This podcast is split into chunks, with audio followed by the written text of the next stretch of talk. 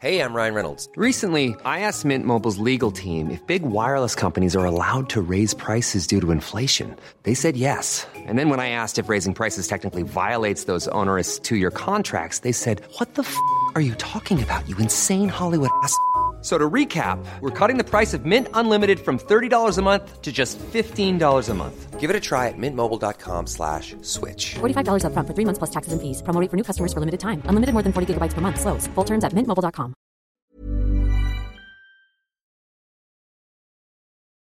On va parler élections, on, vous inquiétez pas, ça va être intéressant. On va aussi parler de Elon Musk et du drama sur Twitter. Puis on aura tout le reste de l'actu tech. C'est tout de suite dans le rendez-vous tech.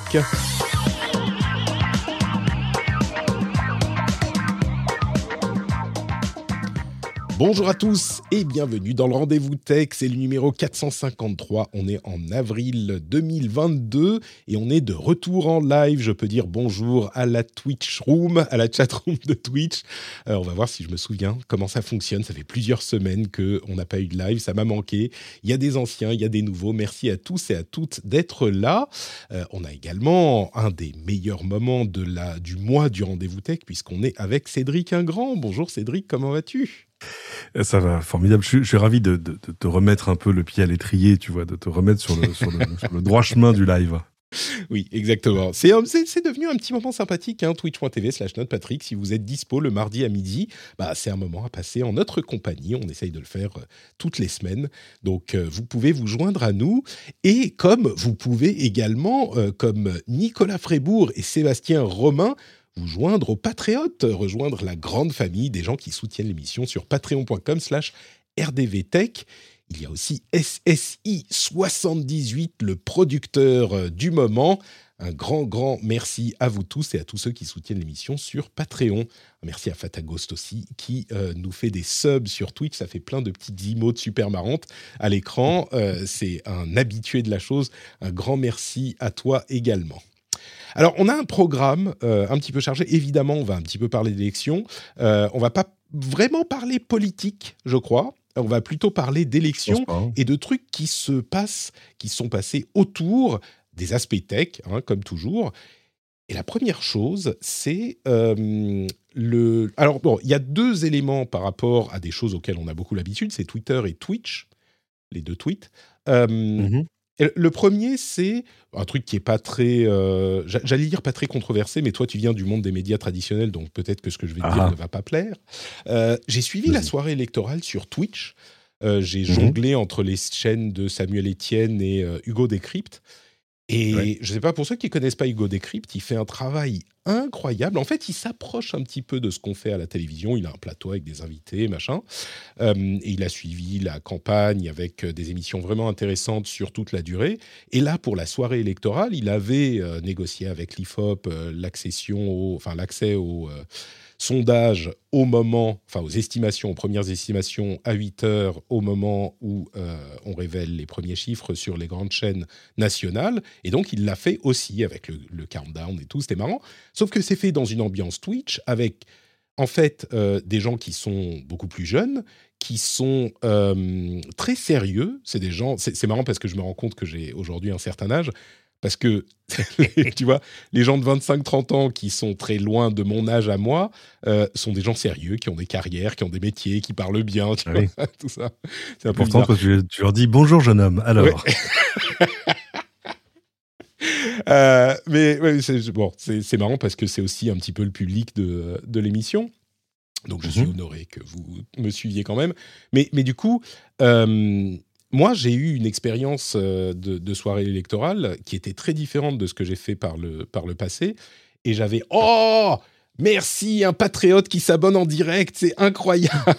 on a la notification. Merci beaucoup, oh, Kirk House. Ça arrive très rarement, un patriote qui s'abonne pendant l'émission. Et donc, je peux remercier maintenant. Merci beaucoup, Kirk. Tu es hyper sympa. Et en plus, ça montre que le système qu'on a mis en place euh, avec Kevin fonctionne. C'est fou, c'est fou. Merci beaucoup, beaucoup.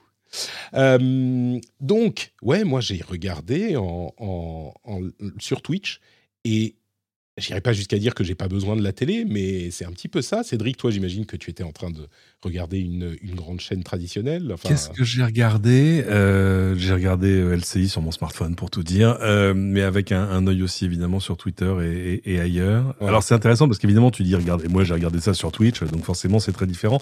Tu remarques qu'en gros ce qui, a, ce qui a fonctionné le mieux, c'est des choses qui, qui comment dire, qui s'approche de ce qu'on fait à la télé. oui. Qui- oui, voilà, qui en tout cas utilisaient les mêmes codes, hein, quand, quand c'est pas des gens qui en viennent directement, parce que Samuel Etienne, si tu veux, euh, peu importe le plateau ou peu importe la caméra, pour lui l'exercice est à peu près le même, même si évidemment t'es es plus détendu sur, sur Twitch et Tu sais, utilises je dirais que Samuel Etienne, il fait du Twitch classique.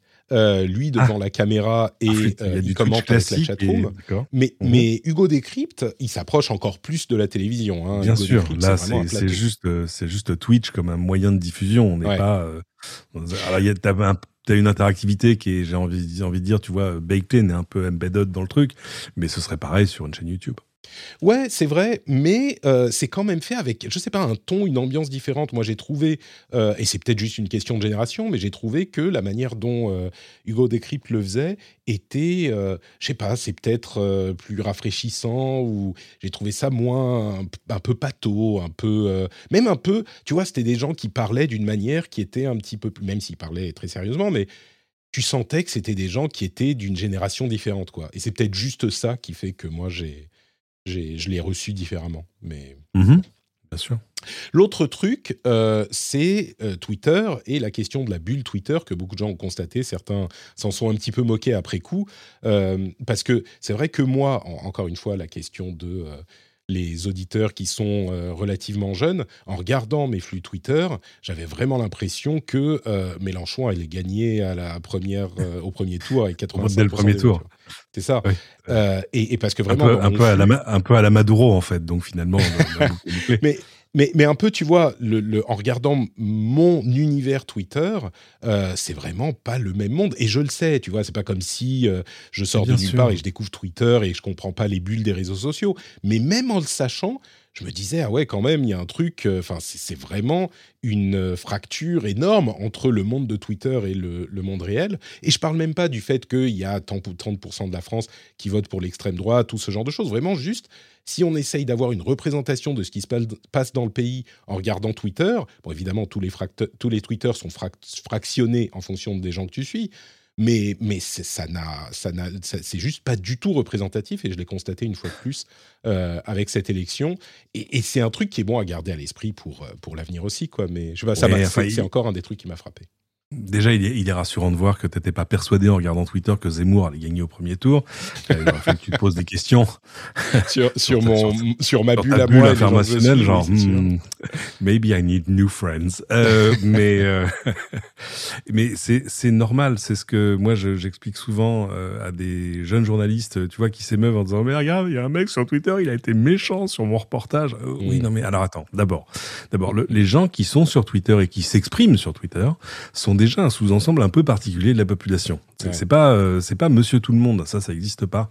Et, euh, Et c'est un donc, petit il faut réseau pas en s'en- plus par rapport au, au- oui, aux autres, mais même ce que je veux dire, c'est, c'est, euh, il fut un temps à TF1 où il y avait un accueil téléphonique absolument remarquable où les gens appelaient, tu vois, pour dire, mais je suis pas d'accord. Pourquoi est-ce que, pourquoi est-ce qu'il a mis un polo rouge, le journaliste? Est-ce que ça veut dire qu'il est communiste? Euh, Tu vois ce genre de choses. Et Idem dans les magazines où j'ai travaillé en tout début de carrière, les gens qui t'envoyaient du courrier étaient déjà pas représentatifs du lectorat. Bref, il faut pas s'en émouvoir. Et là, c'est pareil, c'est-à-dire que c'est pas tant la bulle des gens qui sont sur ton Twitter feed, c'est juste que les gens qui, par exemple, demandent du changement parlent toujours plus fort que les autres. C'est un petit peu normal. Et euh, donc, euh, je pense pas qu'il faille s'en émouvoir outre mesure. Et puis, en plus, euh, on l'a vu, il y avait d'abord les soutiens, euh, j'ai envie de dire réguliers, normaux, etc. de, de Mélenchon. Et puis, alors, il y avait ceux qui faisaient du billard à trois bandes en disant bon, finalement, moi, je, je voterais plutôt Macron, mais j'ai, je vais peut-être voter Mélenchon, comme ça, on va peut-être essayer d'é- d'éliminer Marine dès le premier tour. Bref, c'est un peu normal que ça ait fait plus de bruit que d'habitude. Bah oui, c'est ça que je. C'est pas que je m'en émeu, j'ai- que je m'en émeu, que je m'en Émeuve. que je me- je m'en émeuve. euh, émeuve, émeuve. Il oublie son c'est ce que je veux français, c'est- pas que je m'en émeux, euh, c'est que euh, c'est juste que c'est, euh, ça m'a surpris alors que je devrais savoir. Tu vois, c'est ça qui est. J'ai l'honnêteté de dire je le savais et pourtant Euh, Il y a beaucoup de gens qui disent je m'attendais à rien et pourtant j'ai été déçu. Bah là, je m'attendais m'y attendais pas et j'ai été surpris. Mais bon, cette petite parenthèse refermée, euh, ce dont je voulais parler, euh, c'était le vote électronique. On en parle régulièrement. hein, ça fait des, des Ouais. années que la question euh, revient à chaque élection et même entre les élections, en particulier dans les sphères tech. Et j'ai vu repasser des gens appeler à l'avènement du vote électronique qui aurait tant d'avanta- tant d'avantages. Et je pense que c'est une bonne occasion de réexpliquer pourquoi les défauts sont plus importants que les avantages pour le vote électronique. Il y a deux, allez, on va dire trois catégories euh, qui sont notables dans le vote électronique. Euh, moi, moi, personnellement, je pense que ça serait très dommageable. hein. Je ne sais pas sur quelle ligne tu te situes, Cédric, mais moi, je vais essayer de, vous expliquer pourquoi c'est l'une des pires fausses bonnes idées. Euh, L'une des choses qu'on dit souvent, c'est ça peut être un remède à l'abstention. Le problème, c'est que l'abstention, oui, elle est peut-être euh, euh, euh, causée par des problèmes d'accès au bureau de vote, euh, c'est possible, mais je pense qu'il y a aussi beaucoup de désintérêt. Et le vote électronique ne résout pas cette partie du truc. Mais bon, admettons que ça permette de combattre une partie de la- de l'abstention. Pourquoi pas? Ça serait un des effets positifs. Euh, les effets négatifs, par contre, c'est d'une part, au niveau technologique lui-même, il y a un problème de traçage et il y a un problème de sécurité. Le problème de sécurité, on le comprendra bien, un système euh, électronique, il est relativement centralisé et surtout un petit peu obscur. Et euh, ça, ça veut dire que, on va pas rentrer dans tous les détails, mais aucun système informatique n'est entièrement sécurisé. Il y a toujours un problème potentiel. Et en plus de ça, un système comme ça est compliqué parce que les gens ne comprennent pas les, programmes informatiques. Et donc, euh, ça, ça pose un problème de confiance dans le système. On peut déjà qu'on a des problèmes de complotisme euh, quand le système est relativement simple. Euh, quand si on, en crée une sorte de boîte noire euh, insondable, évidemment, ça pose un problème aussi. Et concrètement, il peut être un système peut être très sécurisé, mais il peut, aucun n'est entièrement à 100% sécurisé. Donc on pourrait, on a des points de faille, des maillons faibles qui sont beaucoup plus problématiques que avec des systèmes physiques de bulletins de vote où, oui, bien sûr, qu'on a des fraudes, et on le sait, hein, ça peut arriver, mais c'est beaucoup plus compliqué de frauder à grande échelle quand même, parce que bah, ça se voit, il y a des systèmes redondants, etc. L'autre problème au niveau technique, c'est la question du traçage, parce que le papier physique, il est facile à recompter, on le voit et on, le, euh, on peut vérifier euh, les comptes.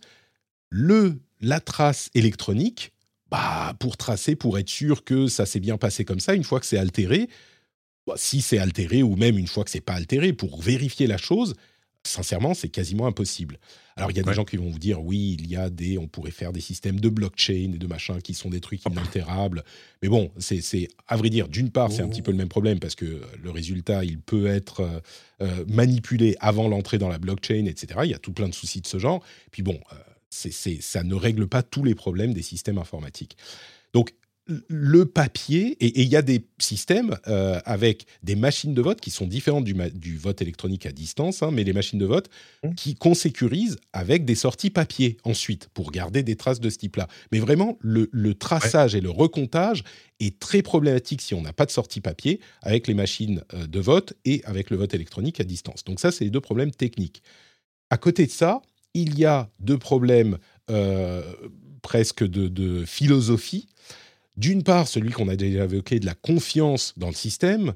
Pour la confiance, vous savez, je vous disais, tous les systèmes sont euh, faillibles, les systèmes informatiques. Quand on a des données personnelles qui fuitent, bon bah c'est un peu chiant, mais c'est pas la fin de la société. Quand on a euh, Twitter qui est down pendant euh, 24 heures, on sait plus où aller tweeter nos mécontentements. Mais là encore, c'est pas la fin de la société, même si ça y ressemble euh, pendant que le service n'est pas disponible.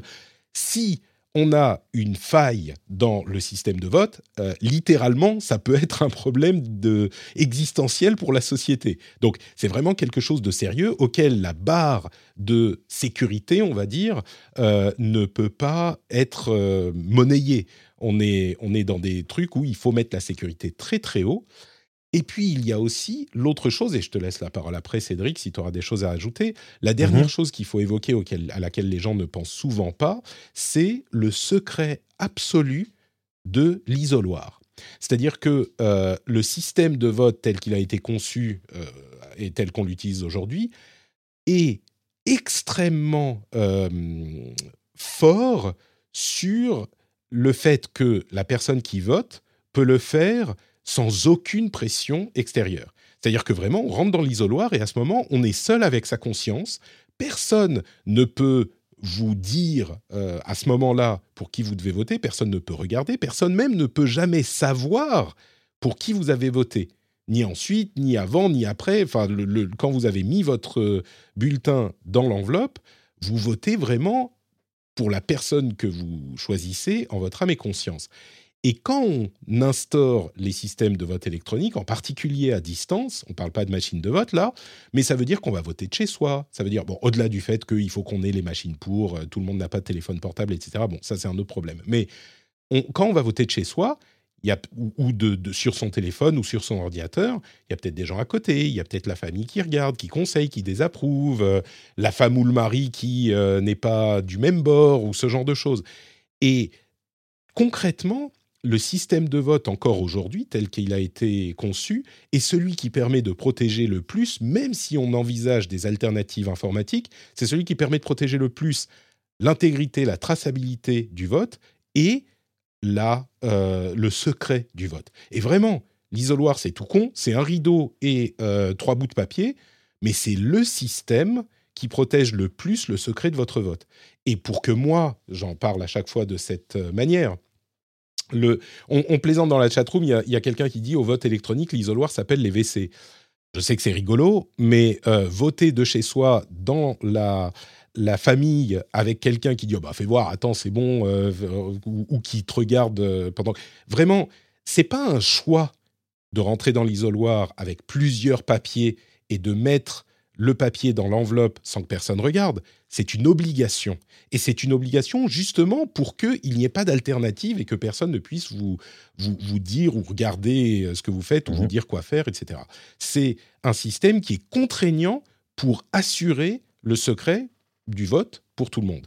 Et je sais qu'il y a des gens qui viennent, qui prennent qu'un seul bu- bulletin. Il y avait une plaisanterie assez marrante qui traînait sur, euh, sur Twitter avec quelqu'un qui disait Alors j'ai pris un bulletin de machin et euh, on m'a dit euh, Ah ben, faut, faut en prendre, faut prendre d'autres bulletins. Et donc j'en ai repris deux du même.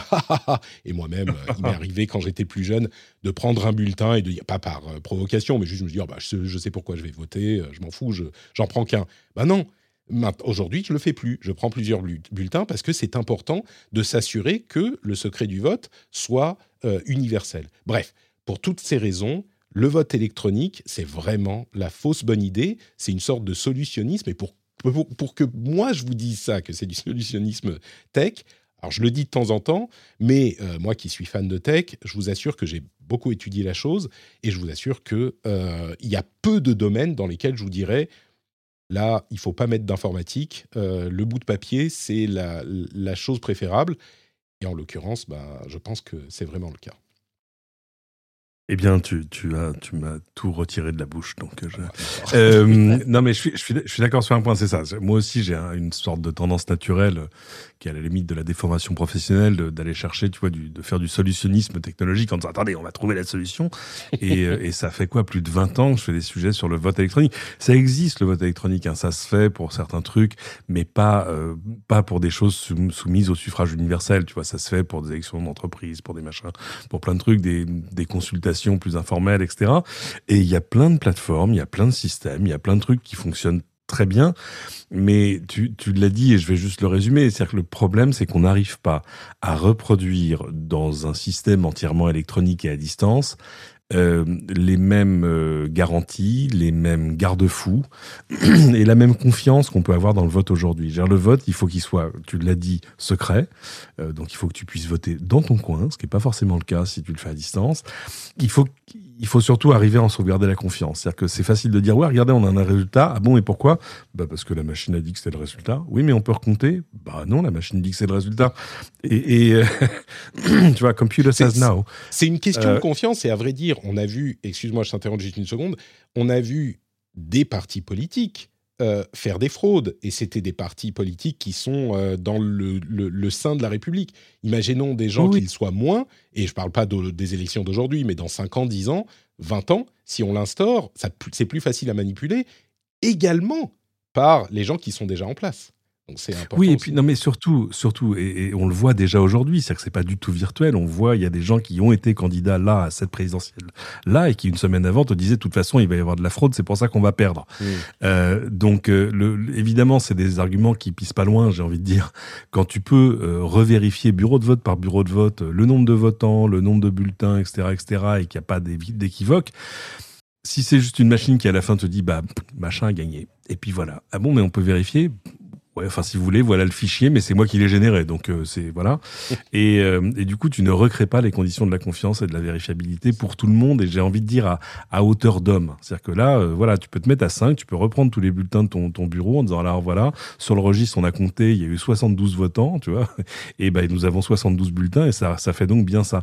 Et ça, la machine n'arrive pas à le recréer de manière convaincante, si, parce que technologiquement, c'est pas compliqué, c'est vraiment oui, sur le papier, oui, bien sûr, il y a des solutions. à 20h01, on aurait le résultat global euh, national, etc. Il n'y aurait pas de gens qui veilleraient jusqu'à 2h du matin pour voir si les courbes vont se croiser.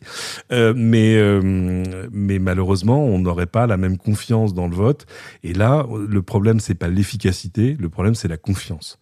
Et, et, euh, et donc euh, voilà, on, on, on reste sur des bulletins. euh, bah, alors c'est con parce que de fait, euh, c'est, euh, enfin tu vois, c'est quand même beaucoup de trucs à imprimer, c'est plein. Oui, enfin, voilà, mais- mais, mais oui.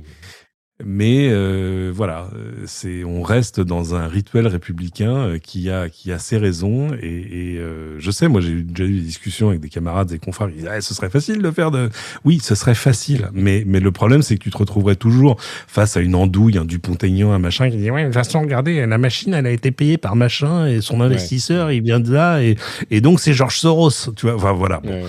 Euh, donc c'est pas la peine de, de donner euh, de donner un peu de corde à, à ces gens-là Et, puis, j'insiste sur ce point aussi, la question du secret. Tu as bien résumé la question de la confiance. Je, répète, la question du secret, euh, c'est pas. Enfin, je veux dire, il y a plein de gens. Je sais pas, vous venez d'une famille qui est plutôt euh, de droite, euh, dans laquelle traditionnellement euh, on vote à droite, et euh, vous, vous êtes sensible aux problématiques de la gauche. Bah, vous dire, euh, bah non, moi je vais aller voter aux toilettes ou je vais juste aller, je vais aller voter dans ma chambre. C'est peut-être pas. On va te demander, attends, mais pourquoi? Euh, mais, ah, Pourquoi tu vas, on va être suspect, tu vois Ça, ça peut arriver. J'ai tu, nous droite-gauche, fais pas confiance euh Ouais, c'est ça. Qu'est-ce que tu nous caches? Ah non. Exactement. Et je dis droite-gauche, oubliez ça peut être l'inverse, évidemment, mais. Toi, comme moi, on vit avec des gens normaux, mais il y a plein de gens qui vivent dans des, dans des familles abusives. Enfin, tu vois, c'est pas. euh, Oui, donc, non, non, c'est déjà. c'est déjà chaud euh, aujourd'hui dans la vie réelle. C'est pas la peine de, de rajouter, de mettre du lait sur le feu, de l'huile sur le feu, pardon, sur le feu. Ne Le pas lait sur le feu, c'est le truc que tu surveilles, mais ne mettons pas de lait sur le feu. Voilà. Bon, parlons un petit peu de euh, Elon Musk, tiens. Euh, et je vais faire un Ça faisait longtemps. Ça faisait-. Euh, on a fait un épisode il y a deux semaines sur les véhicules électroniques. Les électroniques électriques, cela même, c'est pas comme le vote, les, les véhicules électriques. Et à propos du rapport du GIEC, on, on parlait des problèmes et des doutes qu'on a sur le- les véhicules électriques notamment. Et le GIEC a dit, euh, entre autres choses hein, importantes, que le plus grand potentiel de décarbonisation dans le transport terrestre, c'est le véhicule électrique sur son cycle de vie. Évidemment, il faut qu'il soit alimenté par une, électricité à faible émission, euh, avec un niveau de confiance élevé. Ils donnent des, niveaux de confiance différents pour leurs différentes euh, suggestions. En l'occurrence, c'est le GIEC qui dit les véhicules électriques, pour décarboner, pour euh, éviter les émissions, bah, c'est clairement l'une des choses vers lesquelles, enfin, c'est plus que l'une des choses, c'est euh, le plus grand potentiel de décarbonation, entre de décarbonisation pour les transports terrestres. Donc j'espère que ça mettra un petit peu les, les gens d'accord. Si vous voulez plus de détails sur ça, vous pouvez aller écouter l'épisode spécial qu'on a fait il y a deux semaines avec Cédric. Qui était de grande qualité et qui euh, a dû connaître un succès immense, si j'en crois euh, mon flux Twitter. Ton flux Twitter. Et le nombre de gens qui sont venus me dire non mais alors vous avez raison mais vous avez tort. Oui. Euh, non je plaisante, j'ai eu plein de gens absolument charmants. Ouais, moi voilà, aussi, Avec lesquels on a continué des discussions démarrées dans, dans, Mais du coup, on parle de Tesla parce qu'on va parler de euh, Elon Musk. et du personnage controversé d'Elon Musk. On vous disait la semaine dernière que Elon Musk était, avait acheté 9,2% des actions de Twitter. Eh bien, euh, quelques jours après, ça a été un vrai feuilleton drama. Quelques jours après, euh, Parag Agrawal annonce que Elon Musk va, c'est le, le président euh, actuel de Twitter, il annonce que Elon va rejoindre le board de Twitter euh, et que c'est lié entre autres à une promesse de ne pas acquérir plus de 14,9% des parts. Entre parenthèses, il est déjà le l'actionnaire, le plus grand actionnaire de Twitter. Il n'y a pas d'actionnaire majoritaire à la société. C'est lui qui a la le plus grand nombre de, de voix, d'actions, même s'il est euh, pas majoritaire. Et donc, on se dit, ah bah ok, donc il va arriver au board, commence les mêmes, euh, Elon Musk avec son, euh, son, son, sa cigarette de cannabis, euh, la photo, la photo bien connue Ah, peu au board, ça va être marrant, machin. Et il y a deux jours, retournement de situation, après que Elon Musk se soit mis à tweeter plein de choses, enfin il s'est mis à troller et à shitposter, c'est ça le terme, hein, euh, à shitposter euh, sur Twitter genre, hein. à propos de Twitter de manière assez insupportable, je trouve. Il a fait euh, plein de questions, genre euh, est-ce que euh, il faudrait donner une checkmark à tous ceux qui sont abonnés à Twitter Blue? Est-ce que Twitter est en train de mourir avec oui ou peut-être? Est-ce qu'il faudrait qu'on convertisse les le- le- les bureaux de Twitter à San Francisco en bâtiments d'accueil pour les personnes sans abri parce que personne n'y va de toute façon, etc., etc. Et il y a deux jours, Agrawal reprend son tweet et poste un truc pour dire bon bah finalement Elon Musk il va pas venir au board. Tout bien réfléchi. on, a- ouais, je- ouais, on pensait que ça serait une bonne idée et puis finalement il va pas venir au board avec deux choses qui sont intéressantes à noter dans son dans sa petite lettre. D'une part la- le, le fait de le, le mettre au board, enfin au conseil d'administration, hein, je dis board tout le temps, mais conseil d'administra- d'administration, il faudrait un, euh, un background check d'Elon Musk et euh, il faudrait, il, ça lui donnerait une responsabilité fiduciaire à euh, agir dans le meilleur intérêt de la société. Il faut, du faut coup- expliquer ce que c'est qu'une qu'une responsabilité fiduciaire, hein, c'est ça. Oui, bah, c'est une obligation légale euh, quand tu la déclares à, à agir dans l'intérêt, là en en l'occurrence de la société. Mais c'est par exemple, tu as des, des conseillers en investissement euh, qui ont pour en, en- à ton égard une obligation fiduciaire. Certains ne l'ont pas, c'est-à-dire qu'ils peuvent vendre des, des produits qui les avantagent eux. Si le si le ban- si ton banquier a une, obli- une obligation fiduciaire, ça veut dire que il n'est là que pour travailler dans ton intérêt à toi. Bref. Et là, c'est compliqué. Je pense que c'est là-dessus que ça a un peu à choper. C'est-à-dire que la question, c'est est-ce que Elon a envie de prendre plus de capital de Twitter? Moi, je sais pas. Je suis un peu étonné parce que tu vois, c'est pas comme si Elon euh, Elon Musk avait beaucoup de temps libre déjà dans l'ensemble. Écoute, si Euh, on en croit son Twitter, euh, il passe quand même beaucoup de temps à shitposter sur le, sur le Ouais, réseau. mais il, a, hein. il a des petites pauses et il a pas beaucoup de, de filtres entre le moment où il a une idée et le moment où il la tweet. mais, euh, mais le reste du temps, quand même, il a un agenda qui est découpé en zone de 5 minutes, si tu veux. Donc, euh, donc quand même, c'est un peu chaud. Et puis voilà, cette semaine, qu'est-ce qu'il a fait? Oh, rien. Il a lancé deux fusées. Il a ouvert sa plus grande usine de sa, de sa vie à Austin. Il a, enfin, bon. Euh, c'est-à-dire que moi, je suis ép- époustouflé par son, par son emploi du temps et sa, sa, sa Donc, capacité de Toi, travail. tu penses, tu penses que c'est un non-événement cette histoire? Euh, Moi, je pense que c'est quand même. Enfin, non? Ah mais d'abord c'est que c'est que non, non d'abord faut retomber sur terre, c'est que Twitter. c'est pas important. Ouais, écoute, alors, tu vois ce que je veux dire? Oui, oui. Et, et en même temps, non. Je veux dire, Twitter, ok, ça représente des bulles, ça représente euh, une faible Oui, partie de la population, mais c'est quand même un vecteur de communication et d'idées qui est hyper important. Euh, pour le meilleur et pour le pire, on, dit, on l'a dit à de nombreuses reprises. Euh, et puis, il y a plein de choses qui sont passées sur Twitter. Je veux dire, les hashtags, Non, les Black Lives Matter, les MeToo, que je- les... mais ce que je veux dire c'est Tu que peux si pas ça dire fermait c'est demain, que Twitter. Si Twitter non mais non non non si ça contrôlé fait non tout à si- coup si, par Elon Musk, si on parle en science-fiction, ça aura des Ouais. conséquences, tu vois. Oui, bah, oui et non parce que si tu veux maintenant il y a des lois. Ce que je veux dire c'est que Twitter au sens de si ça ferme demain un autre prendra sa place. Mm. C'est pas très grave. Euh, et puis en plus euh, c'est quand même un truc qui est géré un petit peu. euh, pff, Enfin, c'est pas. Ça fait longtemps qu'il s'est pas passé des trucs vraiment nouvelles et intéressantes sur Twitter. Il y, y en a plein qui, qui, demandent à Twitter, par exemple, de devenir un système purement sur abonnement. Euh, D'abord parce que tout à coup, ça mettrait fin à pas forcément au pseudonymat, mais ça mettrait fin à l'anonymat euh, de certains. C'est voilà, ce serait, euh, ça mettrait fin aux bots, euh, à plein de choses. Et euh, donc, ce serait pas inintéressant. Et puis il y aurait un business à faire parce que si, par exemple, Elon, il a quoi? Il a 80 millions d'abonnés, c'est-à-dire qu'il a quand même un, un gros gros parleur. tous ces gens qui ont beaucoup d'abonnés seraient probablement prêts à payer pour les garder. Euh, il pourrait y avoir un système économique comme ça où on dit voilà, toi, tu as 80 millions d'abonnés, bah, ça va te coûter 500 000, 500 000 dollars par mois. Tiens. Et, euh, mais donc, lui a des idées qui sont aussi euh, parfois de, de cet ordre-là sur le business du truc. C'est pas, c'est pas illégitime. Après, il a un, un côté assez, assez maximaliste sur la liberté d'expression qui, à mon avis, se heurterait aussi à des lois et règlements pays par pays. C'est-à-dire quand, quand tu rentres dans une gestion un peu plus granulaire du truc, ça devient plus compliqué. Mais euh, on avait vu un hein, même Jack Dorsey, le fondateur, euh, enfin le cofondateur, euh, quand, quand Elon a annoncé qu'il avait pris 9% de, de, la maison, avait dit bah voilà, moi je trouve ça chouette. Surtout que lui évidemment a pris un peu de recul. Mais voilà, après, je pense que je, je, je, suis pas sûr que ce soit Twitter qui l'ait qui l'ait gentiment repoussé. Le côté du background Non, check, je, je sais pas ce qu'un, je sais pas ce qu'une enquête de moralité va nous apprendre sur Elon Musk, tu vois, je- whatever. Et euh, je pense surtout qu'il a dû se rendre compte qu'il en avait pas le temps, quoi.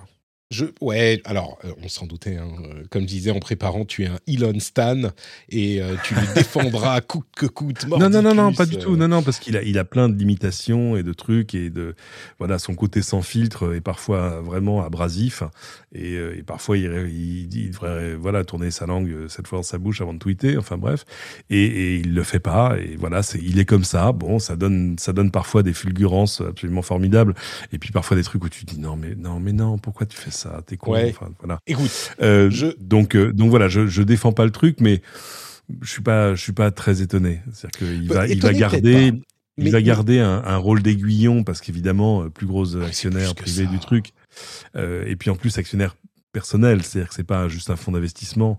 Euh, ce qui va lui permettre d'agir un peu et puis je sais pas de faire de, de demander certaines évolutions mais ça ça se fait de manière absolument euh, courante euh, même sur d'autres sociétés sur d'autres sur d'autres problématiques euh, voilà après qu'il soit au bord ou qu'il soit pas au bord honnêtement ça change pas grand chose Bon, écoute, je vais, je vais, je, je te trouve assez soft sur euh, notre ami Elon, donc je vais me faire un tout petit peu. Ah C'est l'arrivée de l'avocat du Ça diable. Vous l'attendiez, vous l'attendiez. Euh, moi, je trouve que c'est plus que ça quand même.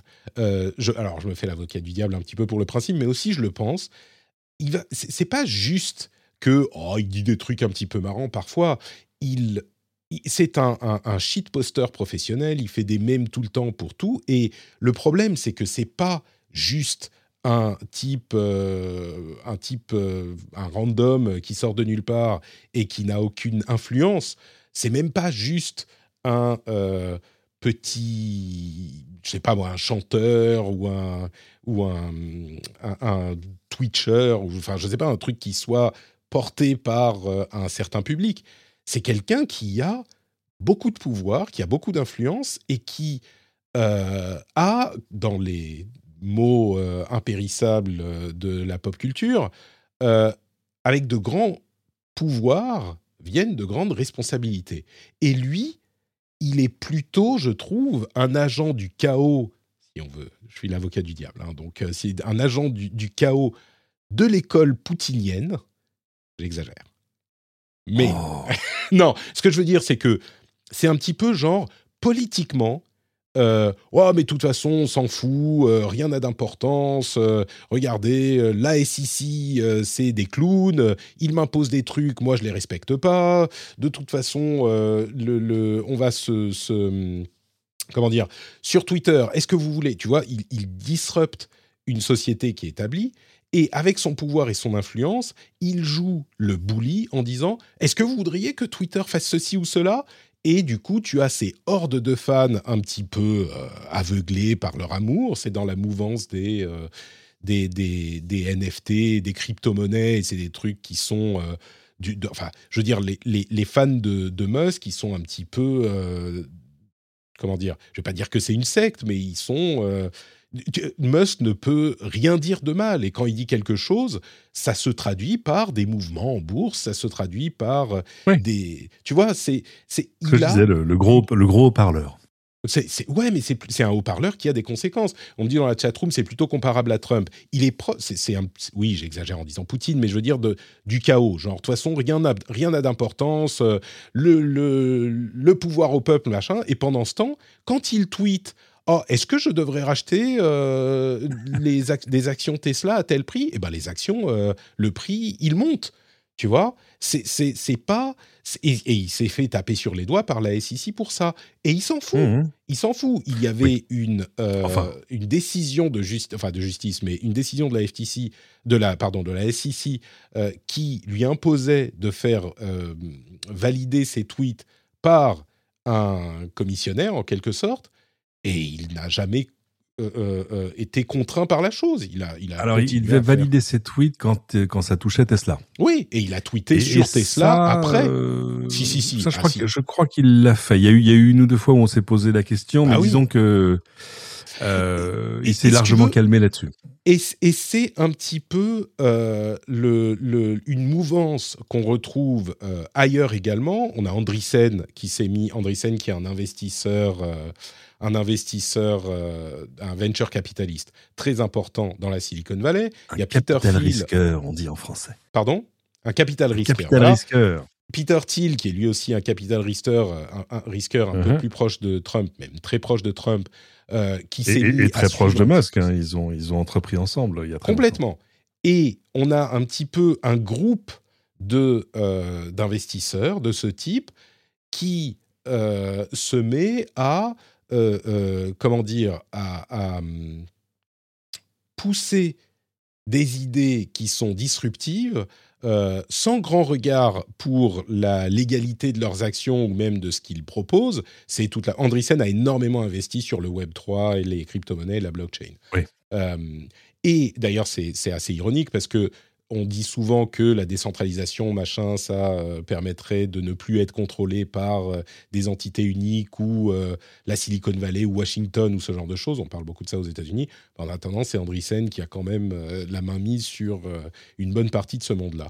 Mais, mais Oui, tu oui, vois, faut, c'est faut une- pas se- on, c'est un chouette sujet, on en reparlera, mais Mm. mais faut pas oublier que ces gens-là sont pas en train de militer pour la liberté absolue et, et l'anarchie libertaire. Non, non, ces gens-là sont en train d'essayer de créer des monopoles non régulés. Ça n'a rien à voir. Bien sûr, mais c'est pour ça que je parle de responsabilité. Ce que disait euh, Musk, c'était littéralement sur Twitter. Est-ce que vous pensez que Twitter respecte la euh, liberté de parole, de freedom of speech, qui est un thème euh, complètement manipulé aux États-Unis pour utiliser par certains extrêmes politiques pour dire bah, on veut pouvoir dire ce qu'on veut sur des plateformes privées Mhm. et donc euh, faire passer des messages qui ne sont pas acceptables pour ces plateformes-là et qu'ils soient obligés de les faire passer.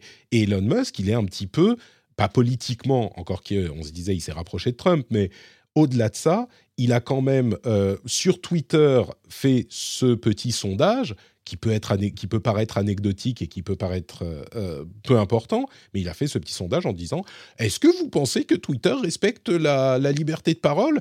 C'est quand même un, un- un subtweet, un, gaslight pour dire euh, Non, non, il ne respecte pas, il faut que tout le monde puisse dire ce qu'ils veulent, même les choses les plus acceptables. Je traduis mais- et j'extrapole, mais à peine.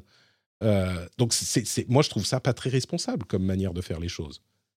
Ah non, mais on n'a pas dit que c'était une, une lumière de la morale. Tu vois ce que je veux dire C'est Mm. pas, c'est pas, le- c'est pas le phare qui doit, qui doit nous guider. Hein. C'est-à-dire que faut, faut jamais oublier. Enfin, tu vois, c'est, c'est, c'est un mec dans son coin. Bon, il se trouve que c'est la plus grosse fortune au monde, que tout ça, ce, ce Ah que oui, tu veux. Mais, mais euh, donc, euh, qu'évidemment, quand il parle, on n'est pas forcé de, on est, on est un peu forcé de l'entendre, mais on n'est pas forcé de l'écouter. Euh, mais, euh, mais voilà. Donc, pour moi, honnêtement, c'est, c'est un petit côté enfantillage dans l'ensemble. Hmm. Parce qu'en plus, tu vois, Twitter, par rapport au reste de son business, c'est tellement rien. Enfin, c'est, c'est, c'est grotesque. Il a pris 9% en dépensant quoi 2 milliards? Ouais, non, Euh, Donc, c'est, voilà, c'est c'est, moins d'un pour cent de, de son. C'est, voilà, c'est presque dans l'épaisseur du trait. Euh, donc là aussi, je pense que c'est un côté presque ludique pour lui. Il n'est pas en train d'investir dans Twitter en disant je crois que c'est avec ça que je vais assurer ma retraite. Non, mais Non, c'est ça qui est frustrant. C'est ça qui est frustrant, c'est que ces trucs qui sont tellement euh, enfin, il n'a pas de pudeur, quoi. Il, y a un- un- des trucs qui sont tellement. Twitter a une influence sur la vie des gens normaux. Et lui, c'est juste un jouet, tu vois, c'est une virgule. Après, oh, bah, je vais prendre 10% de Twitter et puis je vais faire des shitposts. Je vais aller emmerder le board de cette société qui est une société sérieuse, qui a des trucs à faire, qui a des. Et tu vois, il va. Alors, et ça dépasse juste le, le, le. Comment dire Le. L'intrépide qui est allé euh, disrupter les euh, véhicules, enfin la- la- la- les fabricants de voitures, et puis Ah ouais. le voyage dans l'espace et la communication Internet, etc. Ça dépasse ça. C'est juste je fais chier parce que je m'emmerde. Et il y a quelque chose de détestable là-dedans. Peut-être que c'est la conclusion un petit peu moins grandiloquente euh, à laquelle j'arriverai. Il y a quelque chose de détestable dans, son, dans sa désinvolture à euh, faire des choses que lui peut faire et, et qui ont des conséquences sur le reste de- de- des gens qui n'ont pas son, son, ses, ses capacités. Quoi.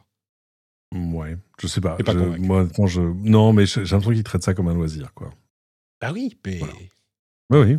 Bon, écoute. Bah oui, mais c'était. eh, faut, faut jamais oublier un truc. Et, je, pense- que c'est aussi, c'était ça aussi pendant longtemps. On a eu Jack Dorsey qui était à la tête de Twitter, et le problème, c'est qu'en fait, l'essentiel de la fortune de Jack Dorsey, je crois plus de 80%, c'était pas Twitter, euh, c'était euh, ah flûte, euh, je, non pas Stripe, l'autre, ah, Square, Ouais. le système de paiement, etc., etc. Et du coup, on, on disait mais pourquoi est-ce que c'est lui qui est le CEO alors que c'est quand même pas l'essentiel de de son intérêt dans la vie, quoi. Et, et, et du coup. Euh, faut souvenir, les, les, c'était pas des scandales, c'était des micro-scandales. Enfin, tu vois, c'était des scandales Morandini, quoi. Euh, C'est-à-dire quand, quand il disait, tiens, je vais aller passer un an en Afrique. Non mais mec, t'as pas t'as pas deux sociétés cotées à, à gérer, non euh, tu vois. Et, et, euh, Non, mais ça, et donc c'est voilà, on, a, on, a- on avait l'impression, c'est- on avait l'impression pendant longtemps. Oui, mais c'est quand même des boîtes où souvent c'est le fondateur qui a la main sur le board, regarde euh, regarde Facebook, regarde tout ça. Mm. Euh, c'est-à-dire où en fait le, le, le board est assez, euh, est assez, comment dire, un peu castré quoi. Euh, regarde, je, je, je recommande à tout le monde parce que c'est sur Disney Plus de regarder We Crashed hein, parce que ça c'est quand même une histoire absolument faramineuse. Alors là, si tu veux, dans le genre, euh, dans le genre n'importe quoi, dans le genre dilettante, dans le genre, mais enfin, Je sais pas, le- ça le- paraît. le- tout ça, le ça niveau de n'importe quoi ça me paraît moins gênant parce que c'est des forces internes à des sociétés qui ont Ouais. peut-être divagué.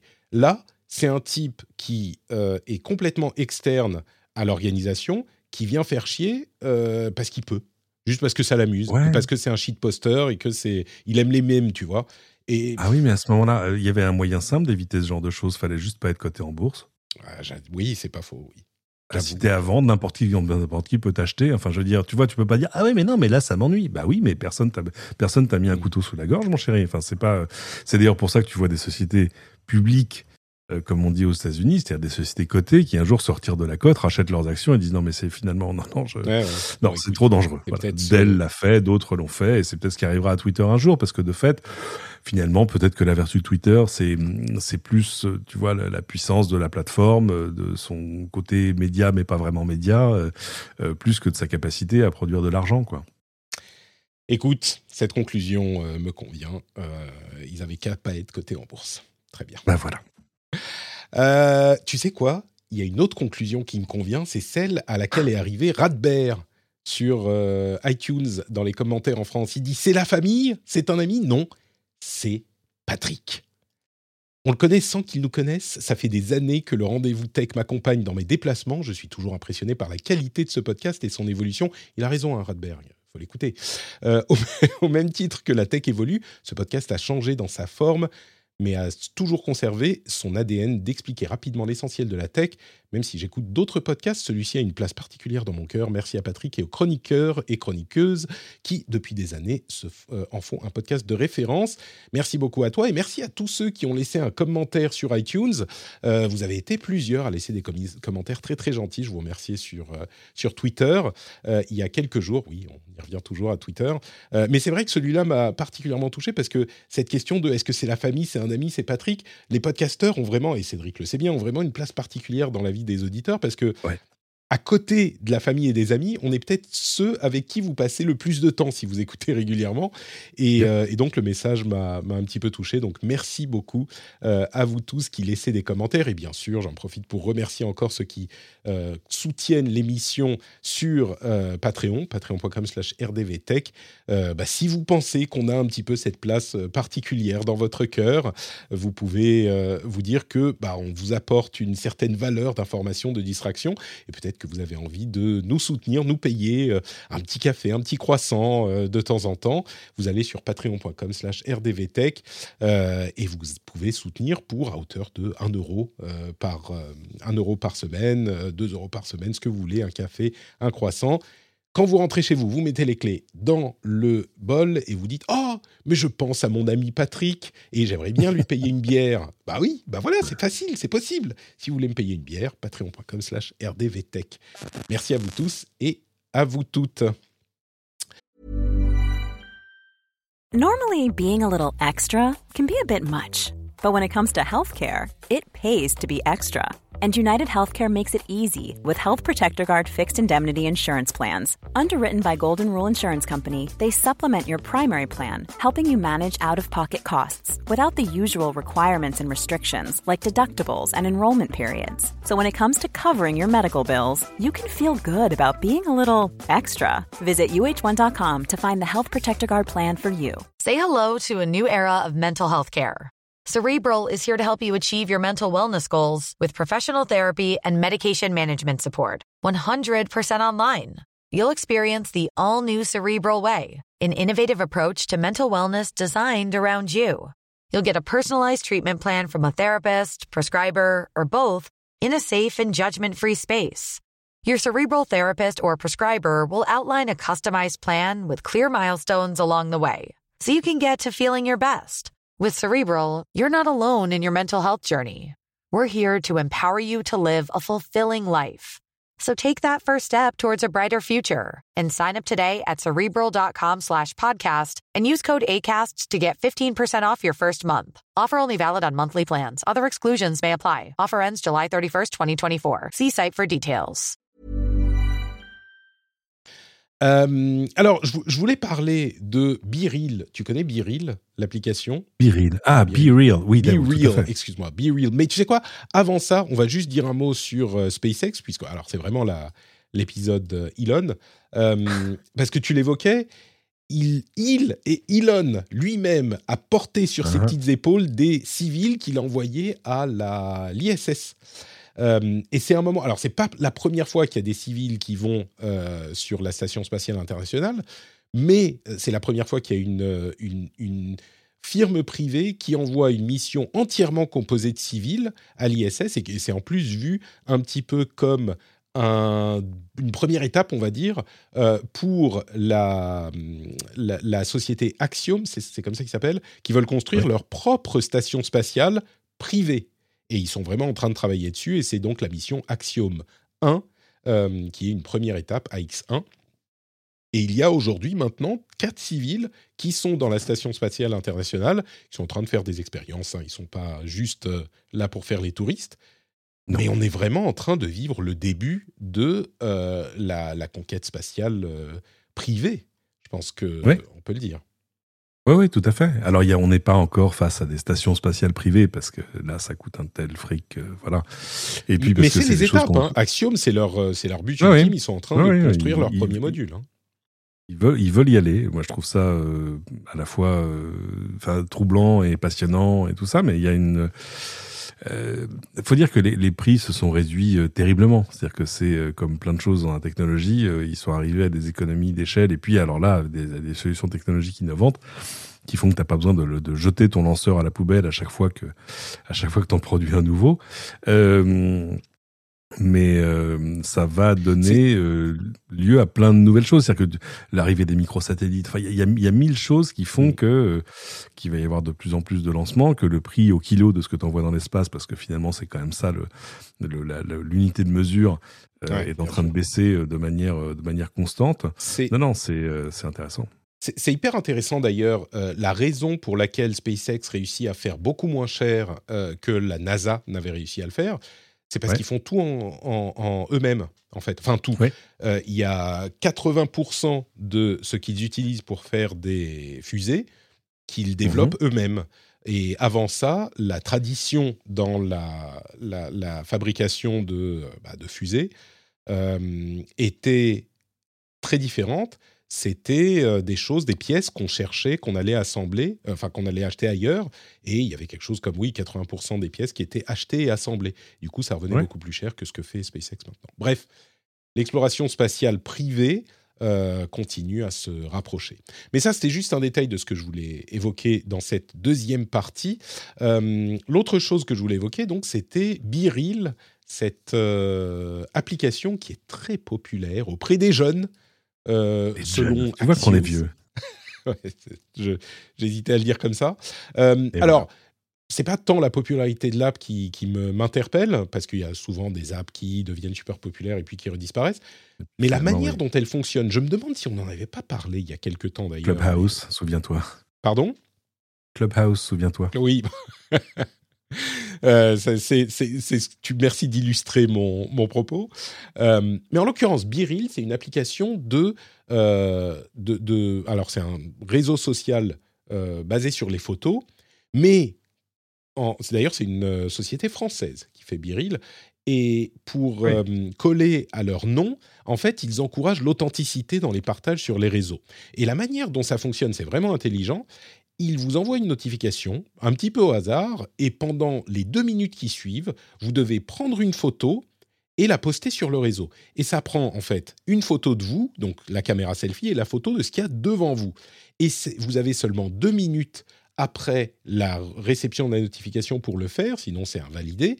Euh, et donc, alors vous pouvez vous préparer un petit peu, vous recoiffer, machin, mais vous ne pouvez pas mettre en scène complètement votre euh, photo sur les réseaux sociaux. C'est pas Instagram, quoi. Et, donc, ça amène de l'authenticité, du naturel. C'est certainement une réaction à euh, toutes les cette tendance justement à, très, à manucurer énormément les euh, photos qu'on poste sur les réseaux.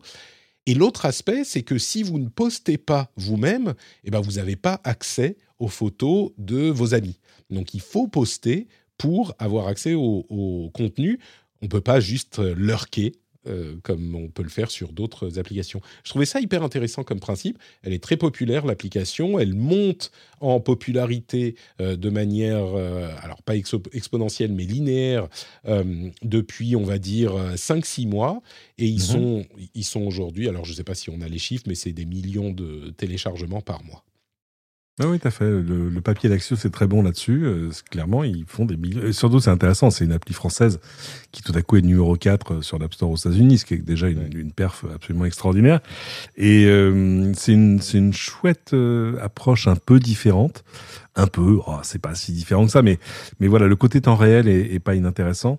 Euh, c'est vrai qu'il y a des choses qui manquent et c'est amusant hein, parce qu'il y, a des- il y a des choses. Tu sais, le, le timing, c'est toujours important. C'est-à-dire que ça arrive à un moment où peut-être que les gens ont besoin de quelque chose d'un peu nouveau euh, parce que leur, euh, leur flux Instagram est, est pollué par plus de pubs que de vrai contenu. Et euh, donc, je pense qu'ils ont bien choisi leur moment. Tu, quand tu dis leur flux Instagram, tu parlais du flux TikTok, évidemment. De ça ou pareil, la même. Euh, parlons un petit peu de Facebook, tiens. Euh, L'ironie suprême, Meta est en train de tester un système qui permet aux créateurs de vendre du contenu sur Horizon. Vous savez, Horizon, c'est leur euh, système, leur monde virtuel euh, Mhm. qui serait les prémices de leur partie du métavers. Et ce qui est Ah. marrant, c'est que alors, les créateurs pourraient créer euh, des modèles en 3D, des vêtements, des espaces, etc. Mais et Meta veut prendre 25% des revenus, comme le font beaucoup de plateformes, 25% des revenus, après la partie des revenus, la commission de la plateforme. C'est-à-dire que Apple prend 30%, Android, enfin Google sur Android prend 30%, et même euh, Oculus, je crois qu'ils prennent 30%. En tout cas, ils ont leur commission aussi qui doit être entre 20 et 30. Et donc, la part de Meta, si on vend un objet dans le monde de Horizon par la plateforme Oculus, eh bien, Oculus, qui appartient à Meta, prendrait déjà ses 20 ou 30%, et Meta prend ensuite sur ce qui reste c'est 25%. Ce qui veut dire qu'en gros, sur toutes les plateformes, on récupérerait 30%, euh, 50% à peu près hein, euh, de la somme payée par l'utilisateur. A, a priori, on pourrait se dire pourquoi pas, chacun a sa, son travail qui a été mis dans cette chaîne d'écosystème. Mais ce qui est vraiment euh, ironique, c'est que, on le sait, Facebook, pardon, Meta se bat avec Apple depuis des mois pour essayer, de- enfin pour, pour combattre l'idée de la mainmise sur le store et donc la commission des 30%. Enfin, il n'y a, y a vraiment pas de honte dans, dans la tête de, de Zuckerberg, j'ai l'impression. Non, non, il, il est né, il est né avant la honte. à tous égards. Ouais. À tous égards. Moi, j'ai vu l'histoire là sur euh, le- l'espèce de campagne euh, contre TikTok et tout ça. Enfin, je veux dire, C'est vrai, oui, je l'ai même pas dans les notes, mais oui, tu peux expliquer. Ah ouais. Cette qui continue d'ailleurs la campagne. Ah bon euh, Mais je oui, pensais oui, que c'était oui. fini. Ah, En, en gros, ils ont, ils ont inventé, ils ont euh, embauché un cabinet euh, d'in- d'influence et de lobbying, un peu, euh, un peu, comment dire, tu vois, un, un peu opération spéciale, sous, voilà, qui, en gros, a essayé sur TikTok de lancer un, un- un faux challenge hein, qui était, euh, c'était quoi? C'était euh, gifle ton prof, enfin, un truc de ce genre. C'est ouais, c'est alors c'est pas c'est pas tout à fait ça. C'est qu'il Ah, ah. il trouve des euh, sujets complètement éberluants sur TikTok. Voilà. Euh, un truc du genre, enfin, je sais pas, un, un type sur TikTok poste un truc sur euh, un prof qui s'est fait gifler, ou alors cette histoire du Tide Pod Challenge, vous savez, on va euh, Voilà. boire un, un- un pod de détergent. Avaler une, une capsule de détergent. Voilà, ce genre de truc débile. ouais. Alors, il trouve un TikTok qui, où il y a quelqu'un qui fait ça, ou quelqu'un qui en parle, ou machin, et puis ils vont planter l'histoire, planter, enfin, je- j'utilise, je fais un anglicisme, Oui. ils vont proposer l'histoire à des petites chaînes locales euh, qui sont toujours aux abois pour avoir du contenu et puis qui souvent parlent à un public plus âgé, donc euh, c'est des trucs qui vont le- les effrayer et donc qui vont faire de Ou l'audience. par exemple, euh, ça, ou par exemple, envoyer des vraies, des fausses lettres de parents d'élèves euh, au journal local. Enfin bon, arriver à faire buzzer un peu le truc, juste pour, en gros, faire dire que, que, TikTok est une plateforme irresponsable et qu'il faut arriver euh, à, à- à les brider. Tout ça, évidemment, sans, sans, jamais quoi, dire C'est exactement, c'est une campagne de dénigrement organisée, euh, et puis avec un peu de, enfin avec euh, des choses qui sont totalement pipeaux. On est, ils sont pas en train juste d'essayer d'amplifier, si tu veux, un ressentiment euh, qui gronde dans la population. Non, non, ils sont en train d'essayer de, de monter en épingle des choses qui, qui sortent un peu de nulle part pour en faire des choses qui vont retomber sur les genoux des politiques en disant bah regardez euh, faut faut réglementer tout ça c'est pas possible interdisez aux plus jeunes bon, bref et euh, tout ça évidemment sans jamais dire à aucun moment que tout ça est payé en sous-main par Meta et, euh, et surtout, c'est pas tellement ça. C'est-à-dire que ce genre de choses, ça existe et ça a existé. Mais quand ça est arrivé, euh, je sais plus qui a sorti, je crois que c'est New York Times qui a sorti, sorti l'histoire. Et quand ils sont retournés vers Meta en disant alors, euh, qu'est-ce que, vous, qu'est-ce qui vous, pourquoi quoi? Euh, Réponse chez Meta, tout le monde fait ça. Ah bah d'accord. Ah donc ok. Bah donc si c'est ok, bah c'est vrai. Pourquoi pourquoi pourquoi s'en émouvoir? Donc c'est pour ça que je dis né avant la honte quoi. Ouais. On, on est d'accord, c'est un peu. Et puis c'est des trucs, tu peux toujours le tourner de manière à dire ah mais si, regardez, il existe Ah, bien ce. TikTok machin et que et à la limite, à la limite, on peut, on- peut-être que c'est difficile à, à- à réguler, à légiférer, mais la chose qu'on pourrait dire, c'est qui paye, d'où ça vient quoi, d'où vient l'argent, comme souvent. Euh, c'est des, des choses qui sont euh, motivées par autre. euh, euh, Enfin, des choses qui sont motivées par d'autres choses que juste le fait de protéger le public, clairement. Donc, euh, euh, et puis justement, euh, tu, tu as vu que les dépenses, je ne sais pas si tu l'as vu, les dépenses pour la protection de Mark Zuckerberg euh, se montent à 26 millions, 27 millions de dollars Wow. presque, contrairement Ah oui, à euh, Sundar Pichai, c'est 4,3 millions, Jeff Bezos, c'est 1,6 million. C'est quand même. Euh, ça, j'y crois pas, un- j'y crois pas un instant. Mais, mais euh, parce que pour tout dire, moi, j'ai vu le, le, le- l'ent- enfin, j'ai vu les, les gardes du corps de Jeff Bezos euh, de près, et pourtant dans un événement qui était organisé dans ses propres locaux. T'imagines le truc, et il arrive et ils étaient trois ou quatre, très nerveux, alors que l'assistance c'était des gens même pas triés sur le volet, mais uniquement invités. ah, c'était que, de la presse. je crois que Bezos, Bezos, quand il est dans ses locaux, il est peut-être pas tranquille non plus, vu, ce qui se passe dans ses c'est- football.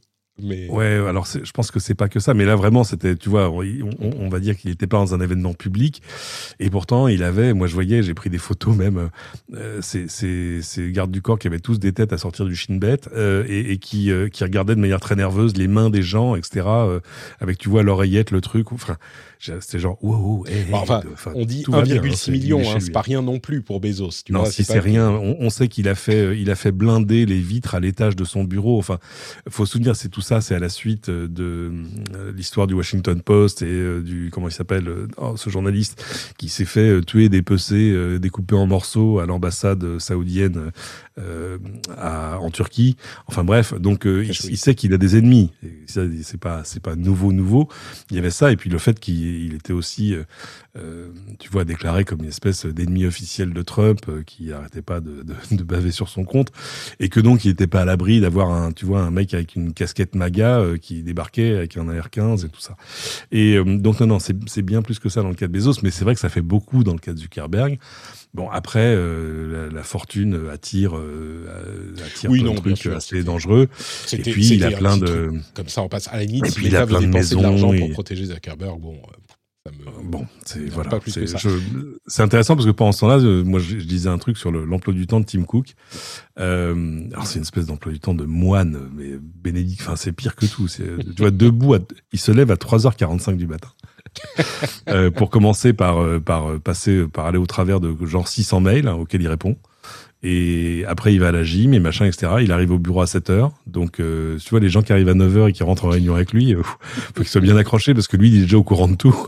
Donc, c'est pas, ah bon, et attends, je vais aller lire le, non, c'est trop tard. Euh, mais, euh, c'est comme ça que tu construis ta légende, tu vois ce que je veux dire. Moi, je connais des gens qui ont fait ça à, à plus, à plus petite échelle, façon de parler, des patrons de presse qui, de fait, toi, t'arrivais le matin un peu la gueule enfarinée à 9 heures en compte de rédac, et les mecs, ils avaient tout lu, ils avaient lu toute la presse, ils avaient écouté tous les éditos, tous les machins, tous les trucs, hein, et toi, t'arrives en disant, alors, qu'est-ce qu'on fait aujourd'hui? et, et tu comprenais que ça allait pas pouvoir marcher comme ça et qu'il allait falloir que tu t'informes un peu, bref. Et, euh, donc, mais, le, le revers de la médaille, c'est que Jeff Bezos, à 20h45, il est au lit, quoi. Donc, euh, Écoute, moi, c'est 20 Mais- c'est mais 21h30, ce que je veux dire, c'est donc que- euh, je le comprends. Je le comprends. Ce que je veux dire, c'est qu'il continue à aller dans le même club de gym euh, ouvert à tous. Moi, je sais où il Tu est. parles de Tim Cook ou je- de Bezos T'as dit Bezos. Le- de Tim Cook. Ah non, Oui, Bezos, pardon. non, non, Bezos, il se mélange à- avec personne. Euh, Bezos, on te dit même pas quand il va venir, tu vois, c'est un petit côté, petit côté C'est Bezos fantomas. surprise, tout à coup. c'est, c'est, euh, il serait bien que vous soyez là vers 16h, mais pourquoi faire? Mais parce que ce serait bien. Et là, t'as coup, ah, il apparaît. Et, euh, alors que Tim Cook, non, non, il va toujours dans le même club de gym où il croise un garçon que je connais, et voilà. Mais, mais, donc, je pense qu'il y a une question de style aussi. Il y a une question de, style personnel. Mais voilà. Euh, je- qui, Les lunettes qui de soleil sont importantes. Et on peut en vouloir à Mark Zuckerberg, mais ça va pas à ce point-là, soyons clairs. Non, mais c'était juste un, un petit mot en passant qui s'est euh, allongé en un sujet euh, d'importance capitale. Mais du coup, si on parle d'argent et de Zuckerberg, euh, on peut parler des Zuckbucks aussi. Depuis qu'ils ont dû abandonner leur crypto-monnaie universelle, le, le, le Diem, euh, Mhm. anciennement Libra, il semblerait qu'ils soient en train de travailler à un truc que les gens appellent euh, amoureusement, ou avec amour plutôt, Zuckbuck, donc une monnaie interne à Facebook qui serait en fait une sorte de... C'est un peu flou, hein, mais on imagine une sorte de système de crédit qu'on achèterait pour, en- Ouais. pour ensuite les utiliser pour payer des services ou des, des biens virtuels sur Facebook. Euh, quel intérêt pour euh, Facebook d'avoir son... Alors là, on parle plus vraiment de monnaie, mais son système de crédit, un petit peu comme les crédits qu'on avait sur le Xbox Store à un moment, où il y a plein de, de Oui, ou les, font les, ça. les, les V, des V-Bucks de Exactement. Fortnite. Enfin, je pense que c'est exactement ça. Mais tout à coup, tu une, auras une monnaie qui fonctionnera euh, sur, euh, tu vois, plusieurs types de jeux, plusieurs types de machins, plusieurs types de contenus. Euh, oui, c'est pas, euh, ça va. Ça, c'est encore une fois une, on n'est pas dans l'innovation, mais c'est normal. On est chez Meta. Mais donc, tu penses, tu penses qu'effectivement, ils sont en train de travailler là-dessus. Et... Mais ce que j'ai un petit peu de mal à voir, bon, je joue un petit peu le jeu pour, pour que tu me répondes, mais quel intérêt pour euh, Facebook d'avoir un truc comme ça plutôt que d'utiliser des dollars? Alors, je sais pas, il y a peut-être aussi le fait qu'il faut passer par les fourches codines des, des plateformes sur lesquelles l'appli, euh, enfin les applis méta sont disponibles.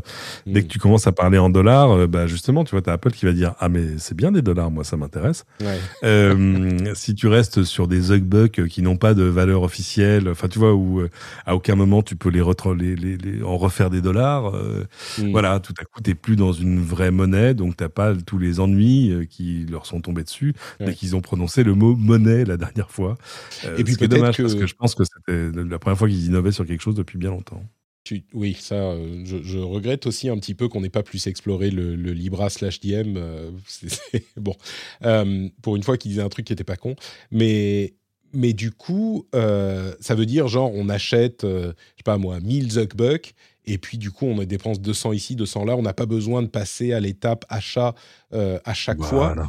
Pour, euh, pour, et de devoir sortir la carte bleue à chaque fois. Ça facilite les paiements peut-être? Enfin, Ouais, les tu aurais dépenses porte-monnaie interne euh, Mais qui du pourrait coup- peut-être d'ailleurs s'incrémenter euh, selon je sais pas quoi, la popularité de tes posts. Enfin, tu vois, bon, Ouais. il y aurait peut-être aussi des moyens de, de les créditer autrement qu'en en achetant, euh, où tu peux le gagner dans des jeux, en récupérer sur machin, Mm. t'en donner entre amis. Enfin, tu vois, Ouais, oui, ça, amène beaucoup de, flexibilité euh, au truc.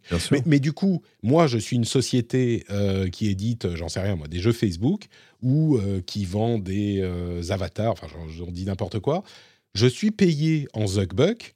euh, j'en fais quoi après? Parce que si je peux les Ah. convertir en dollars, ça change le statut de ces Zuckbucks. C'est plus des crédits, Ah, bah oui. c'est une monnaie. Et là, les régulations sont très différentes. Donc, Alors, il se passera peut-être la même chose qui se passe ailleurs, c'est-à-dire que ces choses auront des cours non officiels, et Ah oui, avec mais si des endroits où tu pourras les échanger.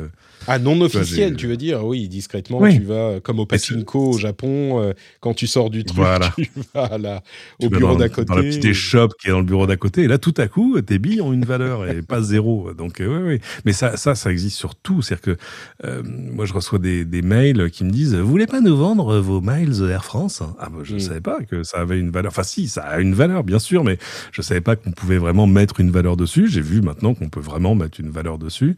Euh, J'ai pas vendu parce que c'est non, sur le papier, c'est pas légal. Euh, Oui, mais, là, euh, tu vois, c'est pareil, ça serait pas vraiment légal, parce que si légalement on a le droit d'échanger des Zuckbucks contre des dollars, il y a toute une série d'agences de réglementation euh, qui s'en qui s'y Ah, bah, intéressent. bien sûr. Et donc, je suis un petit peu sceptique. Mais, mais en même temps, t'as t'as pas tort en disant que, euh, OK, même si ça reste dans le truc Facebook, eh ben, on peut en faire plein de choses, on peut les échanger, en faire gagner, et puis les utiliser pour d'autres choses. sûr. C'est pas, car tout- c'est pas Carpe, c'est pas Diem, c'est pas Libra, mais ça Non. a une partie des Ah non, et puis c'est pas une crypto-monnaie, c'est pas un truc dans lequel tu vas demander à faire virer ton salaire, tu vois. Ouais. euh, euh, mais c'est vrai, toutes les fausses monnaies, entre grosses guillemets, ont un vrai cours à un moment. Mm.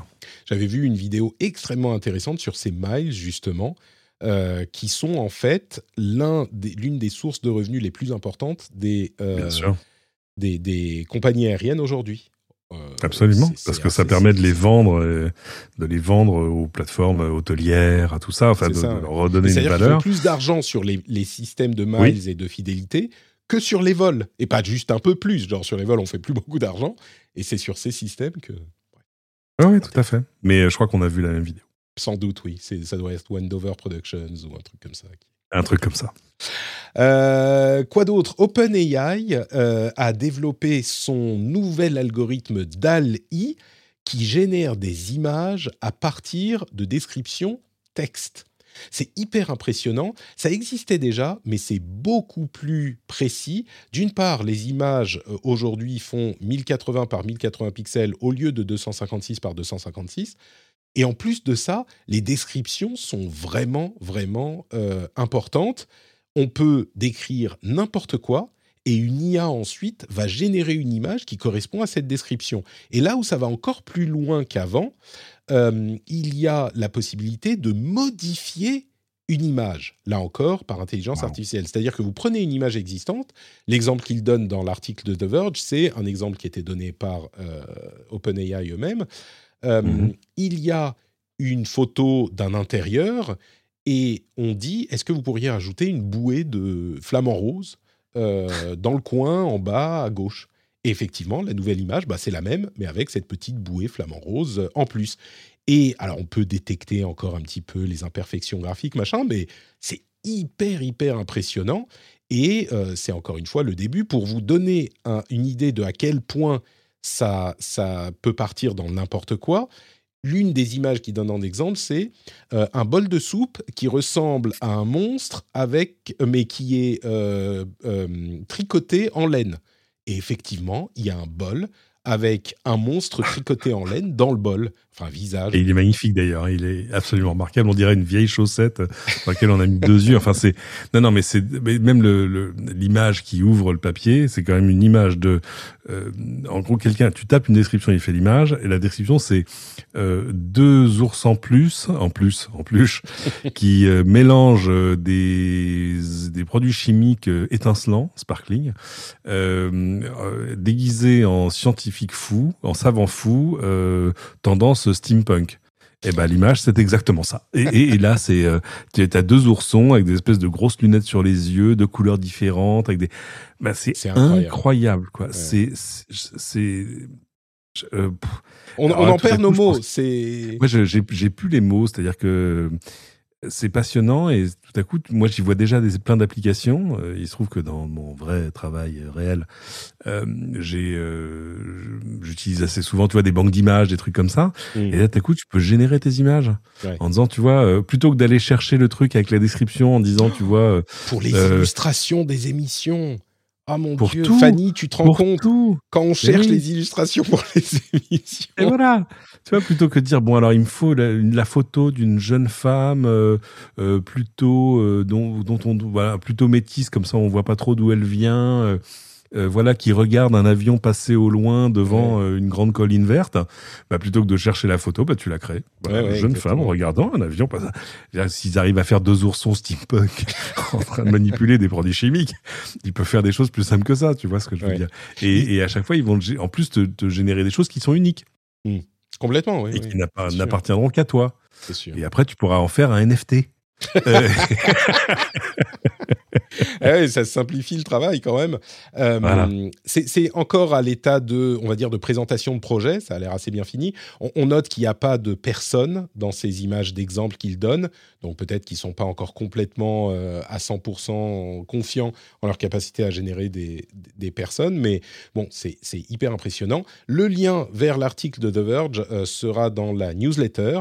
Euh, donc comme d'habitude, notepatrick.com pour vous abonner à la newsletter, mais c'est hyper impressionnant. Si vous voulez le chercher vous-même, c'est euh, DAL-I, D-A-L-L-I, qui est l'un des projets de recherche de OpenAI, qui est notamment ceux qui ont généré GPT-3, qui est un générateur de texte en, en intelligence artificielle, donc qui crée vraiment du Et texte. qui a- je je l'avais pas compris, mais Dali, c'est la compression de, de Wally, le robot, et de Salvador Dali. Exactement. Euh, et de fait, euh, c'est ouais ouais le, le- le- la soupe, euh, le, le comment l'espèce de, de- le bol de soupe qui ressemble à un monstre tricoté en laine, ça, ça mériterait d'être du Salvador Dali. Tout à fait. On peut peut-être se servir de ça comme illustration euh, pour cet épisode, le bol de soupe tricoté. Et maintenant, j'ai envie d'y avoir accès pour moi aussi taper des trucs quoi. Tu vois, Mais ouais, ouais, on a, euh, malheureusement, c'est pas encore, c'est pas encore possible. Mais Quel euh, dommage. euh, bon, euh, quelques petits sujets que je voulais évoquer Patrick Béja en train d'embrasser Elon Musk sur la bouche dans un jacuzzi. Oh là là, mais c'est vraiment quand on parle du meilleur et du pire. Là, on est dans le. Et voilà. On est d'accord. Ça y est, on est tombé dans le pire. Euh, je vous disais que ASML, vous savez, c'est des gens qui fabriquent des machines pour fabriquer des puces. Et ben, ils ont énormément de mal à fabriquer ces machines, et donc les usines qui sont en construction euh, vont risquent une fois terminées de pas pouvoir faire des puces. Eh bien, on a eu un, euh, article de Nikkei Asia qui fait état, alors c'est des, des rumeurs, des discussions qu'ils ont eues en interne, de problèmes importants de plein de fabricants de ces composants essentiels, de ces machines essentielles euh, à la fabrication de puces. Et ils disent tous, on a euh, des délais qui sont allongés de quelques mois à 4, 5, 10, 12, 18 mois, et ça continue à s'allonger parce que leurs fournisseurs eux-mêmes ne peuvent pas suivre. Euh, C'est-à-dire que les fournisseurs, c'est des gens qui font des produits extrêmement spécialisés, qui sont uniques dans le monde. Euh, on ne parle pas que de Zeiss qui fait les lentilles, mais il y a plein d'autres choses euh, qui sont difficiles à fournir pour la demande aujourd'hui. Et donc, même les usines qui sont fabriquées aujourd'hui risquent de ne pas avoir de, de possibilité de production avant un moment aussi. Wow. Le FBI est entré dans vos machines, entré dans vos euh, ordinateurs et vos, euh, votre informatique, de, enfin vos appareils de maison connectée, tout ça. C'était sanctionné par la, enfin sanctionné, c'était autorisé par la justice. En fait, c'était pour Uh-huh. supprimer un botnet. Ils ont hacké un botnet pour le supprimer. Euh, et c'est c'est pas tout à fait la première fois que ça arrive, mais c'est intéressant de se dire que on peut euh, aujourd'hui autoriser des, bah, des autorités hein, qui savent ce qu'ils font a priori à infiltrer les botnets pour les désactiver parce que il n'y a pas d'autre solution en fait. Comme les gens mettent pas à jour leurs machines et parfois elles peuvent pas être mises à jour, bah, le seul moyen euh, c'est de hacker le truc et de d'appliquer un patch sans que les utilisateurs, les propriétaires soient au courant. Oui, ça marche. Euh, Ça, ça me va. Windows 11 sera bientôt bootable sur le cloud, c'est-à-dire qu'il y a un service qui s'appelle Windows 365, qui est un service de cloud pour Windows. On boot Windows, mais euh, sur une machine distante. Euh, et ben, on pourra bientôt booter directement la machine sous Windows 11 sur le cloud sans passer par la machine locale. On pourra aussi avoir euh, une machine locale sur un desktop et l'autre sur l'autre. Donc en passant de l'un à l'autre, on passera de notre machine locale à la machine euh, cloud. Euh, je trouve ça assez intéressant parce que beaucoup de gens, beaucoup de sociétés commencent à s'intéresser à ces solutions de cloud euh, parce que c'est beaucoup plus sécurisé en fait. C'est maintenu par le service informatique de la boîte. Et vous, Ouais. vous n'avez pas de fichiers en local, euh, ou très Mhm. peu, il y a des échanges à faire, machin, et tout se passe sur les serveurs euh, gérés par le service informatique, et ça offre des solutions intéressantes, je trouve. Ça se faisait déjà avec des, des espèces de terminaux un peu simples où de fait tu bootais une image qui était qui était dans le oui dans le cloud mais c'est vrai qu'il devait y avoir des éléments un peu locaux peut-être sur ton réseau d'entreprise et ailleurs là c'est totalement dans le cloud c'est chouette parce que bah alors surtout dans la perspective de tu vois euh, je passe euh, trois jours au bureau deux jours à la maison etc d'un coup ton environnement ne change pas et tu as raison il n'y a pas de données qui euh, qui traînouillent euh, sur le disque dur de ton PC à la maison enfin tu vois ce genre de choses. Ça a le mérite de la simplicité. Tu te lèves de ton bureau, tu rentres chez toi, tu t'assieds, tu démarres le truc et tu reprends exactement ton travail là où t'étais. C'est non, c'est quand même assez confortable.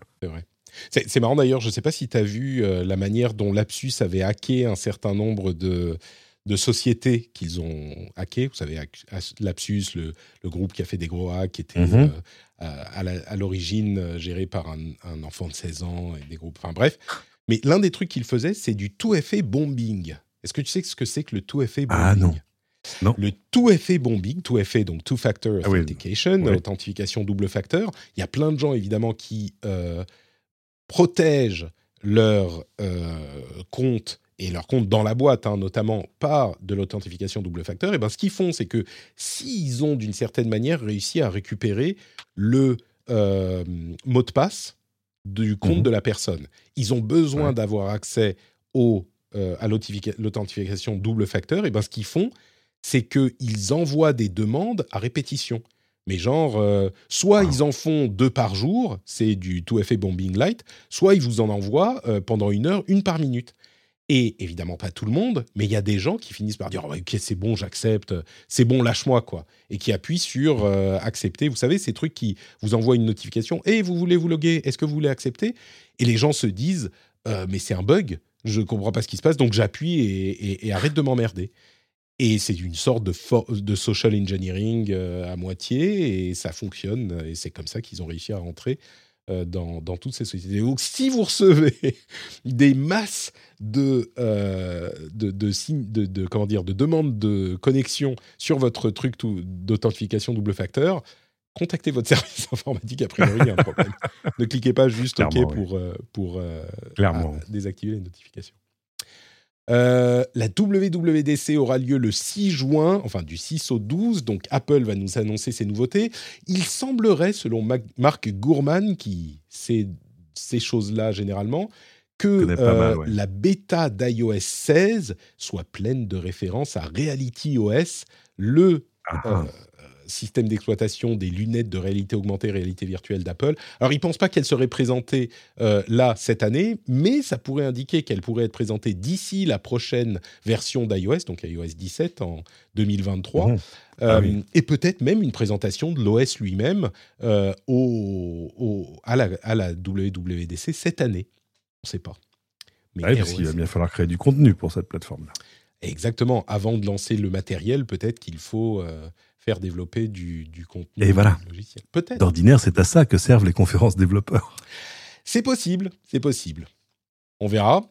Euh, et puis, euh, ah oui, Google euh, serait en train de planifier le fait de bloquer les applications qui utilisent des API qui ont plus de deux ans à partir Wow. du 1er novembre. C'est pas qu'ils le planifient, c'est qu'ils vont le faire. Et c'est pas bête pour euh, obliger les développeurs à, à faire évoluer leurs euh, applications. Mhm. Alors le problème, c'est les vieilles applications qui euh, n'ont pas forcément, enfin qui sont plus mises à jour ou qui, c'est Ah oui, un ou- problème, mais bon, on va vivre avec. Hein, Ou ou d'API, de trucs qui existent plus, mais qu'enfin, pff, c'est ouais, c'est euh, il y a, tu sais, il y a, il y a du vintage hein, en technologie, donc c'est, on est toujours un peu, un peu frappé. Et c'est amusant, c'est que c'est au moment où les trucs euh, s'arrêtent que tout à coup on dit ah non mais c'était très important. En fait. c'est ça. L'application qui marche plus parce que Google a dit, mais euh, enfin, ça fait deux ans qu'on vous dit de mettre à jour, vous le faites pas. Et là, tout à coup, tu te rends compte, mais merde, moi, je fais comment sans ce, sans ce... Bon, Et Je précise, c'est pas que vous pouvez plus l'utiliser sur votre téléphone, c'est que plus personne ne peut la retélécharger, enfin la télécharger euh, dans le store a priori. Donc ça laisse une petite fenêtre euh, d'utilisation. Euh, allez, dernière news euh, qui va t'emplir de joie, je suis sûr. Ah. Coinbase serait en train de financer, Coinbase, plateforme d'échange de crypto-monnaies, de Mhm. financer une trilogie au cinéma qui relaterait l'aventure des Bored Ape Yacht Club, l'un des deux plus gros, l'une des deux plus grosses collections de NFT euh, à ce jour. Bon, s'ils veulent. Je, j'ai j'ai été totalement refroidi. Moi, j'ai écouté un podcast remarquable euh, qui est publié par le New York Times, qui est le podcast de Ezra Klein. Mhm. Et il y a deux ou trois épisodes, il interviewe, ah, je me souviens plus du nom de ce garçon, mais qui en gros te démonte le Web 3 en 1h15. Et au bout de 1h15, tu te dis, bah oui, c'est complètement con. Enfin, euh, tu vois, comme, comme une solution en attente d'un problème, et puis comme un, un, un problème d'ailleurs en lui-même, en, en disant en gros, euh, si, si tout devient découpable en petits bouts de trucs dont tout le monde est propriétaire, euh, euh, tu génères euh, des, d'abord tu laisses plein de gens sur le bord de la route parce que c'est pas utilisable. Enfin bon. Et alors sur le NFT, euh, il, il a eu un truc. Il disait bah oui, bien sûr, les NFT sont, ont une valeur. Enfin, quand vous vivez dans la blockchain Ethereum, parce que dans le reste du monde, ça n'a pas de valeur. Et là, tu es forcé de réfléchir en disant ah oui, je l'avais pas vu comme ça. Oui, c'est sûr que. Euh, Donc, euh, j'étais déjà pas euh, d'une immense chaleur, c'est-à-dire que c'était quand même très, euh, ça faisait beaucoup de bulles, ça fait beaucoup de bulles les NFT. D'ailleurs, ça fait un peu moins de bulles en ce moment, je m'aperçois. Ah Euh, oui, mais euh, même, donc, je euh, disais bon, voilà, le, le- le- tu vois, l'hystérie va retomber et, et les, les vrais usages vont commencer. Euh, ben, on va voir. On va voir, c'est clair. Euh, deux choses. D'une part, euh, Ethereum est en train de faire un dernier test euh, à grande Hey. échelle pour euh, leur fork euh, pour passer au proof of stake plutôt que proof of work. Donc peut-être que ça va finir par arriver. Euh, évidemment, Ethereum, c'est plus que juste des NFT. hein. Oui, oui. on le sait. Euh, et puis l'autre chose, oui, il y avait la conférence Bitcoin à Miami il y a quelques semaines et on y a beaucoup plus parlé d'Ethereum que de Bitcoin, parce que ce qui était une situation un petit peu étrange. Mais oui, Bitcoin Uh-huh. ne sert que à la crypto-monnaie Bitcoin, euh, ce qui est euh, bon, c'est pas le, le truc le plus comment dire propice aux innovations intéressantes euh, dans le domaine de la, de la crypto, enfin des blockchains. Voilà. Euh, mais pour en revenir à cette histoire de Coinbase et du film, euh, moi, j'ai- bon, alors, est-ce que vous le sentez arriver? Il est en route, il arrive, il est là. il est là. J'ai hyper envie de savoir, enfin de connaître cette aventure incroyable des euh, board- du Board Ape Yacht Club. Parce que c'est un, un truc qui est, qui, qui est un petit peu le symbole de la blockchain, ou plutôt le symbole des NFT. Avec, on Oui. pourrait parler des CryptoPunks, mais, mais c'est une histoire qui est euh, complètement folle, quoi. Et que j'aimerais, tu vois, si on me relate la manière dont tout ça s'est passé, de manière un petit peu entertaining, tu vois, on est à Hollywood, Mhm. ça serait super cool. Mon seul avocat du diable de l'avocat du diable, c'est, euh, on parlait d'argent que- qui finance tout à l'heure, c'est Coinbase qui finance. Coinbase, ils ont Oui. un peu intérêt à présenter ça sous un jour plutôt positif. C'est-à-dire que voilà. Donc c'est ça qui me qui m'inquiétera quoi. on arrive au bout de cet épisode. Merci Cédric d'avoir passé cette petite heure et presque et demie avec moi. Et presque demi, tu vois, le temps passe vite quand on Oui. s'amuse. Un plaisir immense. Si les auditeurs veulent plus de plaisir, s'ils veulent plus de plaisir cédrifique, où est-ce qu'ils doivent Mhm. aller? Me love you long time. Euh, euh, Qu'est-ce que je voulais dire? Euh, D'abord, je, je leur recommande euh, d'écouter s'ils l'ont raté l'épisode qu'on a fait ensemble sur la voiture électrique. Euh, parce C'est que lequel? un Attends, plaisir là à on, faire. est, là on est au On est le 353. 453. 453. C'était le 451. C'est ça, voilà. 451, Et euh, tout à fait. où, où on a oublié de dire plein de trucs, mais c'est pas grave, on en refera une, une un jour. Je me suis aussi pris des messages sur, mais vous n'avez pas parlé de ça. Oui, bah écoutez, euh, temps n'est pas extensible à l'infini, on y, on y pensera la prochaine fois.